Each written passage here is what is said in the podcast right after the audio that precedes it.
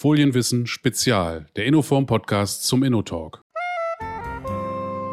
Aber der primäre Grund an der Ecke ist, eine Verpackung soll zum Kaufen animieren. Sprich, das, was ich gerade gesagt habe, die Story, die ich erzählen will, dass die Leute sagen, ich kaufe jetzt mal ein Produkt, was ich gar nicht so zu 100 Prozent brauche. Ne? So diese Story genau mit zu untermalen und mir in der Sekunde der Kaufentscheidung hier oben in meinen 1200 Gramm Gehirn den Wunsch dementsprechend auch loszueisen, dass ich das Produkt haben möchte. Heute begrüße ich Frank Rehme im Innoform Podcast. Frank Rehme betreibt nicht nur die Website Zukunft des Einkaufens und die damit einhergehenden Formate wie kostenlose Informationen für den Einzelhändler, aber auch sein beliebter und wirklich bekannter Podcast zu diesem Thema. Aber er betreibt auch das Kompetenzzentrum Handel und kümmert sich um die Städteentwicklung mit dem Einzelhandel vor Ort. Und genau darüber reden reden wir natürlich nicht nur über den Handel selber, sondern auch die Rolle der Verpackung, welche sie für den Handel spielen soll und im Moment leider nur spielt. Denn im Moment sind wir noch lange nicht da, wo der stationäre Handel eigentlich hin will mit seiner Verpackung. Wir reden darüber, welche Auswirkungen das Plastiktragetaschenverbot auf den Handel hatte, nämlich gar keine, und äh, wie viel mutiger wir werden sollen und wie viel übergreifender wir auch kommunizieren sollen in dem Dreigestirn Flexpackhersteller, Marke und Einzelhandel. Freuen Sie sich auf dieses Gespräch mit Frank Rehme.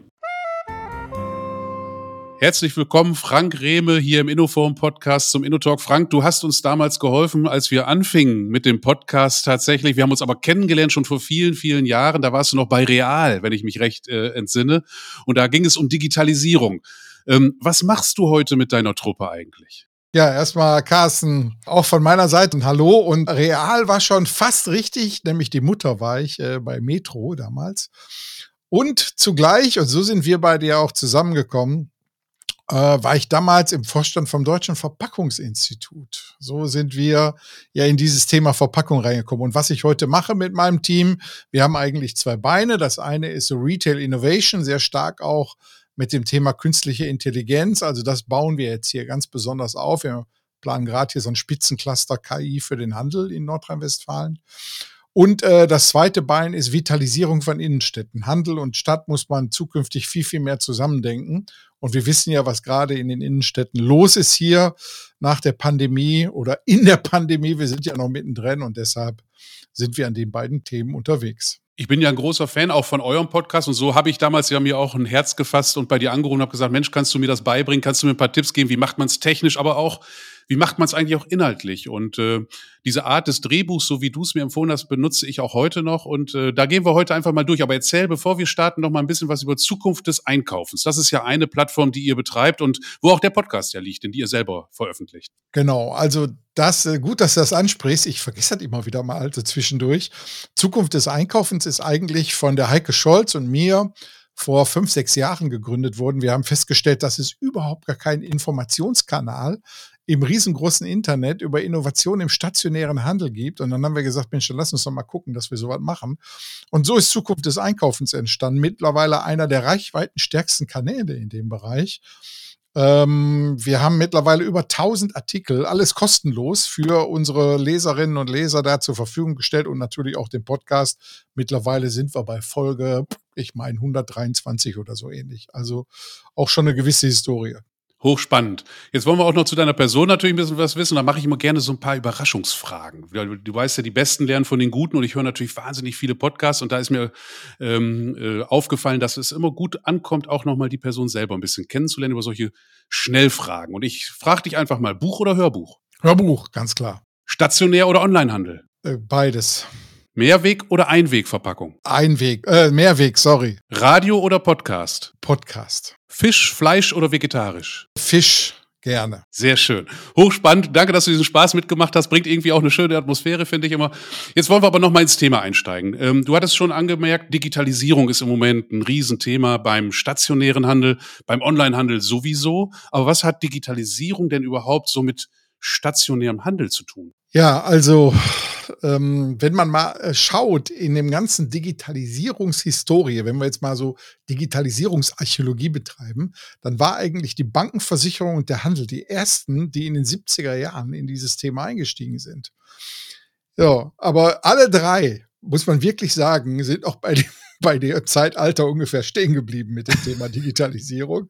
Der Early Mover ist auch der, der äh, der letzte, der fortschrittlichen ist. Ja, ähm, ich sag mal, die großen Ketten, über die brauchen wir gar nicht reden, wenn wir die Filialisten uns angucken. Hier so ein, so ein EDK, Rewe, äh, Douglas und wie sie alle heißen, die sind da gut aufgestellt. Da muss man wirklich sagen ähm, Multichannel-mäßig immer noch nicht richtig, aber ich sag mal, bei dem rein stationären sind die sehr gut aufgestellt. Da haben die wirklich alles rausgeholt, was man rausholen kann, hier von dem Thema Logistik, die ganzen Lieferketten bis hin zu Planogrammen in den Stores, wo muss welcher Artikel stehen. Da sind die wirklich gut aufgrund des Kostendrucks wirklich gut aufgestellt. Wo die wirklich nicht gut aufgestellt sind, das ist ähm, das Thema Multichannel. Da sehe ich an tausend Ecken noch Dinge, die man besser machen kann. So, das waren jetzt aber die Filialisten. Jetzt kommen wir mal zu den kleinen inhabergeführten Formaten. Ja, und da reden wir von gut 250.000 Ladengeschäften in Deutschland. So, und da sind wir bei so Themen unterwegs, wo viele ja noch ganz am Anfang stehen. Wir haben mal so eine Digitalisierungspyramide entwickelt, die man von unten nach oben möglichst hochsteigen soll. Also das erste ist unten erstmal ein Warenwirtschaftssystem zu haben und ein passendes Kassensystem. Bei Warenwirtschaftssystemen müssen schon 30, 40 Prozent der kleinen Händler passen, haben die noch gar nicht. Dann geht es darum, dass ich äh, Informationen über Kunden sammle. Ne? Äh, Jeff Bezos hat uns ja gezeigt, wie wichtig Daten über Kunden sind. Das gilt für jeden Händler. So, und dann geht es natürlich in die Sichtbarkeit. Und da haben viele noch viel Nachholbedarf.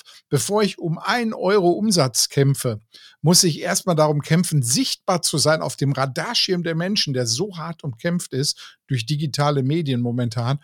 Und äh, wenn ich da nicht wirklich sehr gut in Social Media präsent bin, natürlich schon so Hygienefaktoren wie Webseite und solche Sachen alle gut spielen, Google My Business Eintrag sauber stehen haben. Wenn ich da nicht unterwegs bin, dann finde ich im Sichtfeld des Kunden nicht statt und dann wird bei mir auch nicht gekauft.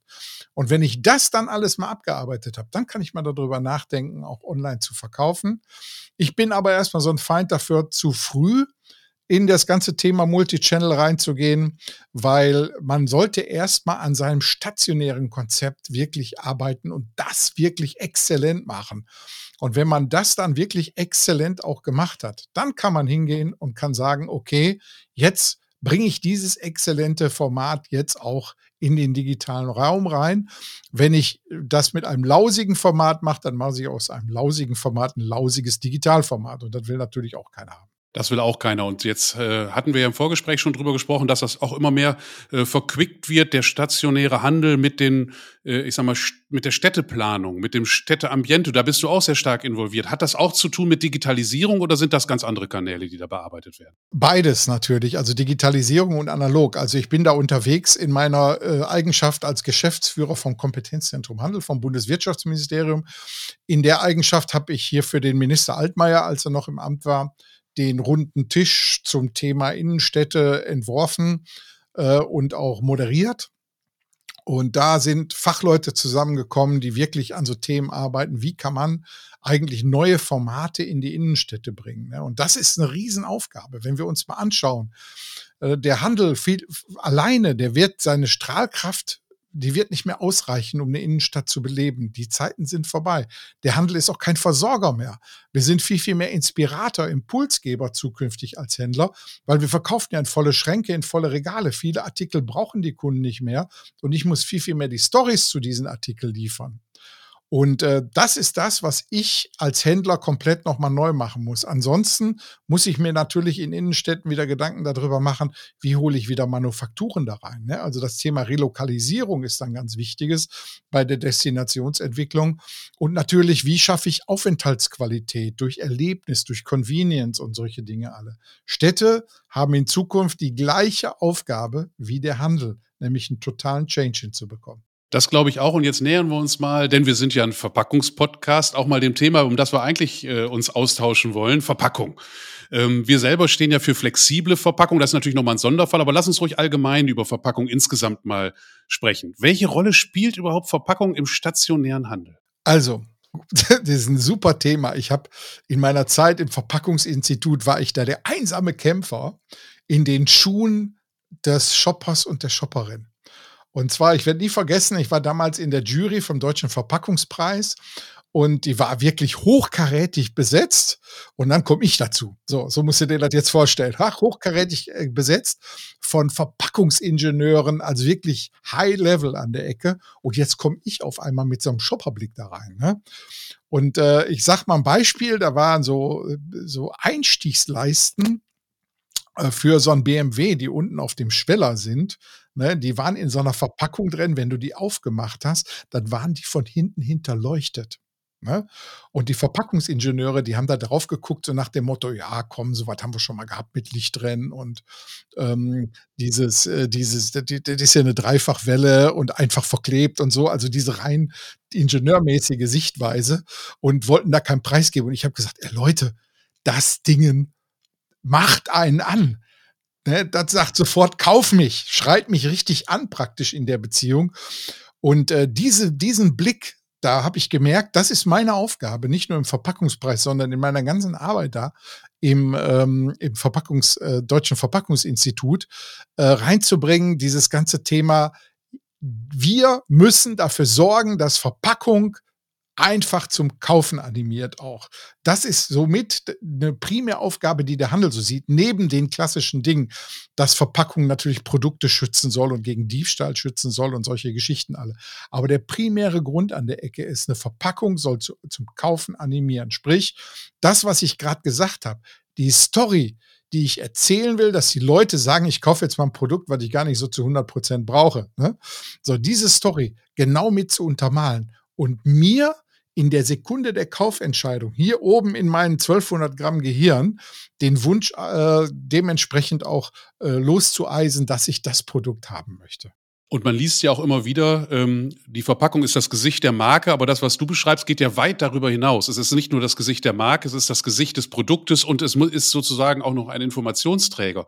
Wir aber hingegen im Moment in der Verpackungsindustrie kämpfen ja mit ganz anderen Baustellen. Wir sind jetzt angehalten, alles nachhaltig zu machen. Die Verpackung muss da sein, wenn sie gebraucht wird, muss alles natürlich gewährleisten, muss inert sein, muss das Produkt schützen, muss äh, Deklarationspflichten erfüllen, muss den Transport sicherstellen, muss am besten noch sprechen und singen und was weiß ich. Und dann, wenn sie verbraucht ist, muss sie sich in, von, in Luft auflösen. Und äh, da würde ich ganz gerne mal mit dir durchgehen. Wie siehst du das eigentlich aus Sicht des Einzelhandels? Die, die, die Plastiktragetasche war ja das erste Opfer, was wir gebracht haben als Verpackungsindustrie. Industrie. Ähm, als ich anfing 1990, da machte mein damaliger Arbeitgeber 700 Millionen Tragetaschen und war ganz stolz. Heute wird in ganz Deutschland werden nur noch bei einem Hersteller, glaube ich, nennenswerte Mengen hergestellt. Ansonsten ist das alles weg. Und wenn, dann machen die nur noch Papier und nicht mehr Plastik.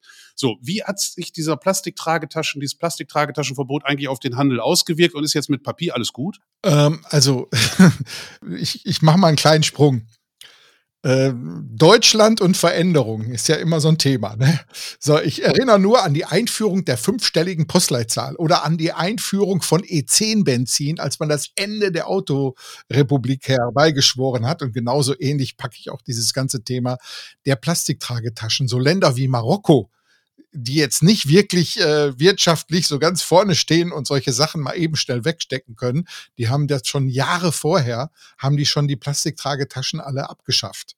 Und wir Deutschen haben es jetzt auch überlebt. Ich gehe natürlich auch sehr viel im stationären Handel einkaufen.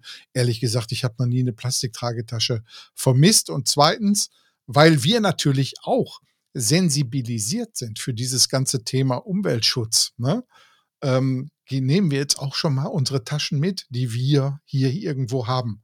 Und ehrlich gesagt, wir sehen ja gerade im Supermarkt diese, diese Taschen da, die man für 90 Cent da kaufen kann, die, die halten 20 Jahre, glaube ich, wenn man die einigermaßen sauber äh, hält, äh, dann und die, diese zu nehmen, ist überhaupt kein Problem, finde ich. So, insofern war das eher ein Sturm im Wasserglas, glaube ich, eher, dass man das Ende des Handels herbeigeschworen hat, weil die Plastiktüten nicht mehr da waren. Aber gucken wir mal in die Zukunft. Was entstehen denn für neue Aufgaben an Verpackung im stationären Handel jetzt zunächst erstmal? Also, ich habe in meiner Zeit, als ich im Verpackungsinstitut aktiv war, habe ich mal einen Begriff ähm, geformt. Ich weiß, hätte ich mir mal schützen lassen sollen. Neuropackaging habe ich das mal genannt. Ne? Ich glaube, ich, da war ich auch mal bei dir auf einem, auf, auf einer Konferenz, habe da mal einen Vortrag gehalten zu dem Thema Neuropackaging. Ne? Und genau darum geht es letztendlich. Ich muss ja hingehen und muss wirklich schauen, dass ich als Händler Produkte in meinem, in meinem, ähm, in meinen Regal liegen habe, die dafür gebraucht sind, die Regale so schnell wie möglich herzumachen. Also Out of Shelf ist ein absolutes Horrorszenario, aber genau das, was eigentlich der Handel ja auch will. Ne? So Out of Shelf ist ja meistens immer da, weil wir äh, zu schlechte Supply Chain dahinter haben. Aber eigentlich muss ich ja dafür sorgen, dass ich Out of Shelf habe, weil die Sachen sich so super gut verkaufen. Und dazu gehört natürlich sehr, sehr stark Verpackung, die natürlich das Storytelling, wie ich gerade schon mal erzählt habe, mit unterstützen soll. Als zweites, die Verpackung, du hast ja gerade die ganzen tausend Aufgaben äh, erzählt, die da alle mal mit bei waren. Und natürlich muss man den Zeitgeist da auch immer mit reinrechnen. Und da ist natürlich dieses Thema Nachhaltigkeit sehr groß. Aber wir müssen auch mal dahin kommen, dass wir verstehen, und das muss, ist auch eine Kommunikationsaufgabe, dass äh, das Thema Verpackung in den Köpfen der Menschen immer nur als Problem dargestellt wird. Verpackung gleich Müll. Und wir müssen aus dieser Story raus, da hat ja auch schon hier das DVI schon mal einiges gemacht mit dem Tag der Verpackung und solche Geschichten alle versucht, das Thema hinzubringen. Aber da sind wir nicht, noch nicht gut genug in der Ecke unterwegs. Und meiner Meinung nach sollte man sich mal über diese SRTIs äh, noch mal Gedanken machen, die Smart Reusable Transport Items, so heißen die ja, dass man Verpackung auch so mehrwegtauglich macht, gerade bei dem Thema der Lebensmittellieferung, äh, HelloFresh und Konsorten äh, an der Stelle nur mal genannt, wo wir an der Stelle da besser werden müssen und diese Sachen dann hin und her. Und da sind wir schon ein bisschen im Online-Geschäft. Da ähm, ist ja Unmengen an Verpackung, die da entstehen. Und meiner Meinung nach muss da etwas passieren, dass wir da den Verpackungsmüll dementsprechend kleiner halten. Denn der ganze Online-Boom, der hat ja jetzt dazu geführt, dass zum Drucken von Büchern keine Papier mehr da ist, weil alle Papierhersteller auf einmal auf Pappe umgestellt haben, ähm, weil das im E-Commerce jetzt äh, durch die Pandemie, der Boom der E-Commerce eben besser gelaufen ist. Ne? Genau, und wir äh, kämpfen im Moment im Flexpack-Bereich, glaube ich, auch an falschen Fronten. Mal so aus dem Nähkästchen geplaudert. Jede Konferenz muss natürlich einen Vortrag äh, äh zum Thema Nachhaltigkeit beinhalten. Und da geht es immer drum Papier oder Plastik. Aber das ist die falsche Front. Äh, denn wir sehen es zum Beispiel ja bei den Kaffeebechern. Da werden die Kaffeebecherproduzenten nicht abgelöst durch den anderen Kaffeebecherproduzenten, der es aus einem anderen Material oder mit weniger Gewicht oder sonst was macht, sondern mit einem Schüler, der Mehrweg Kaffeebecher in Umlauf bringt und zwar herstellerunabhängig. Und das sind die wirklichen Wettbewerber. Nicht der Wettbewerber, der das Gleiche macht, ist der Wettbewerb, sondern der, der was Neues macht. Und ich glaube, da müssen wir als Verpackungsindustrie einfach näher an den Handel ran, äh, Frank. Aber wie kommen wir als Verpackungsindustrie näher an den Einzelhandel? Gibt es da Anlauf äh, Stellen, wo man sich wenden kann, wo man sagen kann, okay, wir, wir machen die flexible Verpackung, wir merken, Einweg ist nicht mehr gewünscht, viele wollen auf Papier, Papier ist keine Lösung. Lass uns mal zusammensetzen, was muss Papier, was muss eine Verpackung im stationären Handel vielleicht, bleiben wir mal bei dem Beispiel, besser machen, als es im Moment macht? Und wie, zu welchen Lösungen kommt man dann vielleicht? Wen kann man da fragen? Mit wem kann man darüber reden? Also da geht der Weg natürlich ganz klar über die Verbände. Ne? Und die sitzen ja beide in Berlin, der eine am Weidendamm und der andere ein Stück weiter, ähm, wo sich der DVI oder einer der anderen Verpackungsverbände, das ist ja auch das Problem, dass Verpackung zig Verbände hat an der Stelle, sich vielleicht mal mit dem Handelsverband zusammensetzt und mal sagt, komm mal her. Denn beim Handelsverband, das weiß ich sehr gut, weil ich mit dem ja auch sehr eng zusammenarbeite, da ist dieses ganze Thema Nachhaltigkeitsoffensive sogar als eigenes äh, Förderprogramm, als eigene Abteilung mittlerweile angesiedelt. Und mit denen muss man sich einfach mal zusammensetzen. Gibt es auch äh, Nachhaltigkeitsoffensive, Handelsverband einfach mal googeln. Da gibt es auch feste Ansprechpartner, die genau in diesen Themen, meine ich, auch schon unterwegs sind mit dem Thema Verpackung. Packen wir mit in die Shownotes auf jeden Fall. Ähm, einen Moment will ich noch bei diesem Thema äh, bleiben, gar nicht so sehr auf dem Thema Nachhaltigkeit, sondern stationärer Handel, was äh, viele Leute ja gerade bei Elektronikartikeln unheimlich frustriert ist, dass sie die Teile nicht angucken können. Jetzt wird dann ein Explosonat bei den guten Herstellern hingestellt, was dann ausgepackt ist, was man auch mal in der Hand nehmen kann und so weiter. Aber bei vielen Produkten, ich sag mal Kopfhörer, was auch immer es ist, kommt man einfach ans Produkt nicht ran, weil die Verpackung zu ist. Äh, wir hatten im Flexpack-Bereich äh, unwahrscheinlichen Erfolg mit, dem, mit der Strategie Convenience. Äh, das ging vom Tragegriff über das Easy Opening, über den Wiederverschluss und so weiter. Heute ist jeder Tetrapack, fast jeder Tetrapack oder äh, Kartonverpackung mit einem Wiederverschluss ausgestattet. Was klemmt da im stationären Handel? Warum kommen diese Fragen, die doch jeder Konsument hat? Wie komme ich ans Produkt? Warum werden die nicht ernst genommen? Warum wird diese Anfrage vom Handel eigentlich gar nicht an die Verpackungshersteller äh, übergeben? Wo, wo klemmt es da aus deiner Sicht? Du siehst es ja aus der Sicht des Händlers vor Ort, der jetzt vielleicht Elektronikartikel verkaufen will und der jetzt aber seinen Kunden jedes Mal mit einer Schere erst das Produkt freilegen muss, bevor es ihm eigentlich erklären kann. Wie kommt so ein Einzelhändler denn da zum Zuge? Geht das wirklich nur über die Verbände und ist da auch beim Verband in Berlin irgendwo äh, ein Resonanzboden, an dem man sich vielleicht mal wenden kann? Also letztes, letztes beantworte ich sofort. Ja, der ist da, der Resonanzboden. Da müsste man sich äh, wirklich mal zusammensetzen. Ich kann auch gerne mal Kontakte herstellen an der Stelle.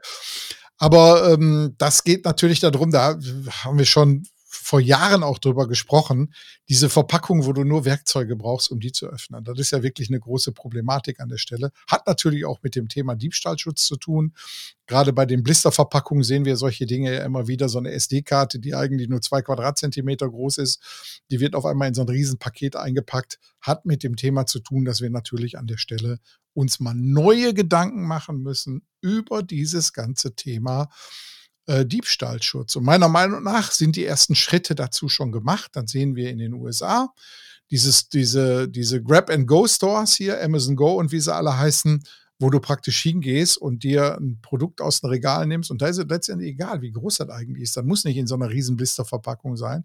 Das kann in einer kleinen sein, weil die künstliche Intelligenz sieht, was du da rausnimmst und äh, du dann praktisch ohne gar nicht mehr rausgehen kannst. Also ich setze da sehr stark auf die Zukunft. Computer Vision ist wirklich das Riesenthema im Handel gerade, wo künstliche Intelligenz Bilder und Muster in Bildern auswertet und natürlich dann auch sieht, was dementsprechend gekauft wurde. Und das sind die nächsten Schritte in Richtung äh, Diebstahlschutz auch. Euren Podcast habe ich entnommen. Ihr, da gibt es ja auch schon Angebote für den kleinen Einzelhändler, der ganz alleine vielleicht in einer Stadt mit einer Filiale unterwegs ist. Der kann sich sowas auch heute schon, ich sag mal, leasen, mieten, wie auch immer und kommt da auch schon voran. Spannendes, spannendes Thema. Jetzt aber, das sollte die Überleitung sein, eigentlich zur letzten Frage. Die 20 Minuten sind fast rum. Äh, wenn du einen Wunsch an die Packmittelhersteller frei hättest, so als aus Sicht des Handels, was würdest du dir wünschen? Eigentlich schon das, was du auch gerade gesagt hast. Ne? Wir müssen viel, viel mehr in den Dialog treten, viel, viel enger weil äh, häufig, nee, anders gesagt, es müssen die richtigen Leute miteinander reden. Der Dialog ist schon schon da. Ich sehe nur immer wieder, dass ähm, der, die Verpackungsindustrie mit äh, der Konsumgüterindustrie redet und die Konsumgüterindustrie dann mit dem Handel.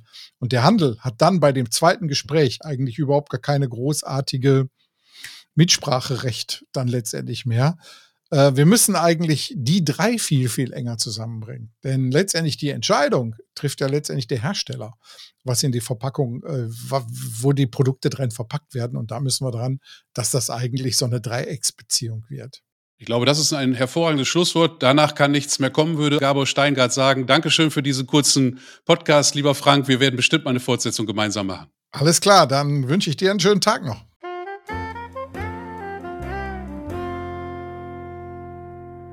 Herzlichen Dank, liebe Flexpack-Enthusiasten. Das war ja schon wieder der Innoform-Podcast, diesmal mit Frank Rehme. Wenn auch Sie einmal Lust und Zeit haben, mit mir über ein spannendes Flexpack-Thema zu sprechen, melden Sie sich bei ks.innoform.de. Ich freue mich drauf. Ihr Carsten Schröder.